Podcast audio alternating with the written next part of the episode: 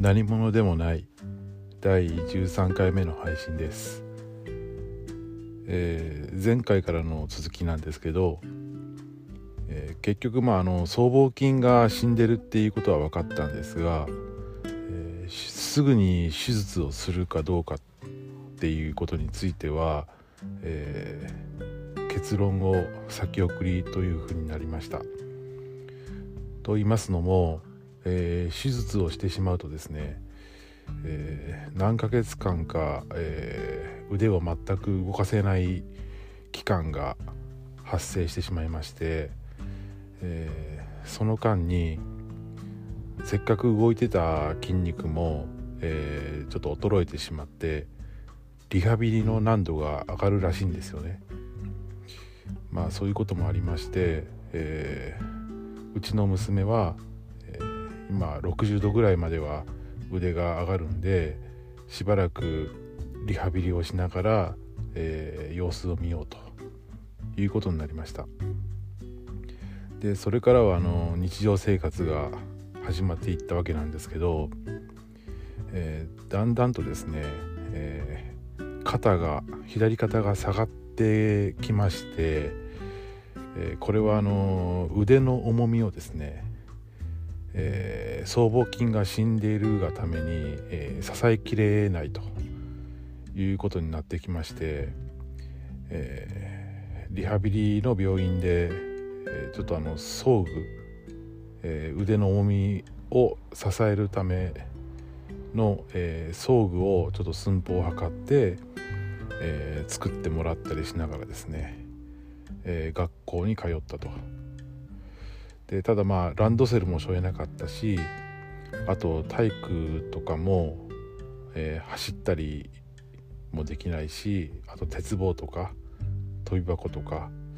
はちょっとできなかったですね。でまあどうしたもんかなっていうことで、えー、その後もいろいろ探してたんですけど、えー、ちょっと東洋医学に頼ってみようっていうことで、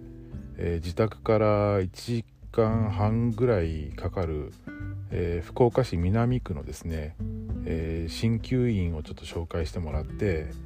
えー、そこにも、え、何回か通いました。でそこの鍼灸院は、え、体の気の流れを整えるということで、え、熱心と言われる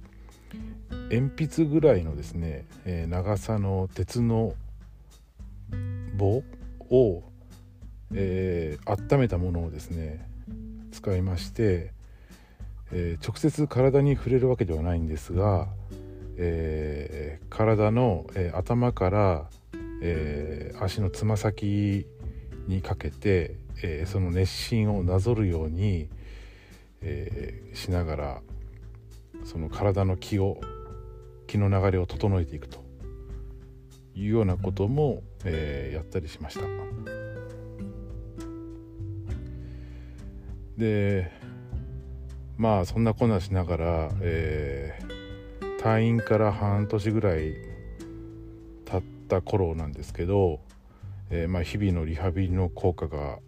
あったのかその気候が良かったのか、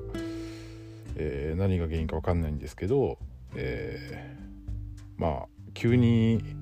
左腕が上がるようになりましてあもう本当あの娘も家族もみんなびっくりしてたんですけど、えー、まあそれでちょっと一安心したという感じなんですが、まあ、とにかくその万歳をできるだけたくさんしてその体に、えー、覚えさせようということで、えー、万歳をする練習を、えー、しばらくやりましたね。でまあその結果をもってですね、えー、再度山口県の小郡第一病院に行きまして、えー、また検査をしたんですけど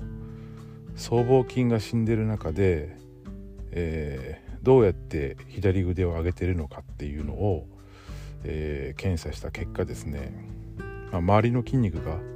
えー、助けているっていうことが分かりまして、例えば三角筋とか、えー、上腕二頭筋とかあと大胸筋とかが、え、かなり活発に、え、動いているということで、えまあ、これを代償機能というらしいんですけど、えー、まあそんな感じで、まあ、左腕を上げているっていうことが分かりました。まあ本当人間の体ってすごいなってことですよね。でまあその先生の最終的な結論としてはまあとりあえず腕が上がるようになってるからリスクを冒して手術をするよりも、えー、完全ではないけども、えー、このまんま日常生活を送っていった方がいいんじゃないかという結論に至りまして、えー、現在に至ります。で現在もですねあの引き続き半年に1回は、えー、九州病院と、えーえー、小郡第一病院には、え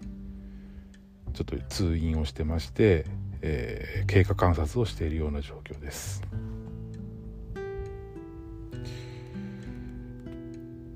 まあの娘曰くはですね現在でもえー、左腕の力はあまり入っていないっていうのがまあ実態としてあるんですよね。右が100とすると左は50ぐらいの、まあ、力しか出ないっていうのは継続してるんですがまあとりあえず左腕も上がってるしで現在では、えー、装具も外してランドセルが背負えるようになって、まあ、鉄棒は無理だけど、まあ、若干かばいながらでもあの走れるようになったので、え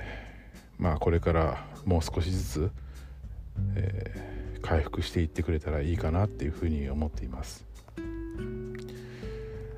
まあそんな感じで、えー、今娘も4年生になってますけど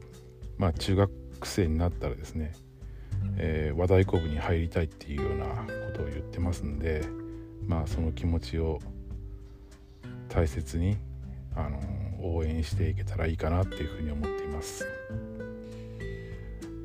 まあなんとかここまで回復してくれたのもですね、えー、まずはお医者さんの知識と経験とそれからとっさの判断力すぐに、えー、治療に向けていってくれたこと。もうこれについては感謝の言葉しかないんですけれどもそれと同時にですねその娘の、えー、まあ前向きな姿勢といいますか全く悲観してなかったんですよねそういう自分の置かれてる状況に対してでこれは本当親としては本当逆にありがたかったかなっていうふうに思っています。まあ、一応急性弛緩性脊髄炎っていう病気はですね、えー、現在どれくらい広がりを見せてるかっていうところはわからないんですけど、えー、発生の発病のですね、えー、特徴については、えちょっと申し上げた通りですけど発熱と首の痛みとあとあの MRI を取った時に、えー、脊髄の一部が白く濁ると、え、いうことがあってでこれを見落として、えー、髄膜炎とか別の病気で誤診されることがあるようなので、えー、もしお子さんがいらっしゃるご家庭はですね、えー、ちょっとその辺を、えー、お見知りおきいただければなというふうに思っています。一応あの国立感染症研究所に、えー、登録されてある、えー、報告義務のある感染症というふうになっています。あとあのー、入院中のことなんですけど入院中はまあ針刺される時はちょっと辛かったですけどあとはあの DVD でトトロとかあのラピュタとか見ながらですね、えー、たまに下のコンビニでプリン買って食べたりとかして、えー、結構親子で楽しみながら入院をしましたね。入院生活を送りました。ということで、えー、これで終わりたいと思います。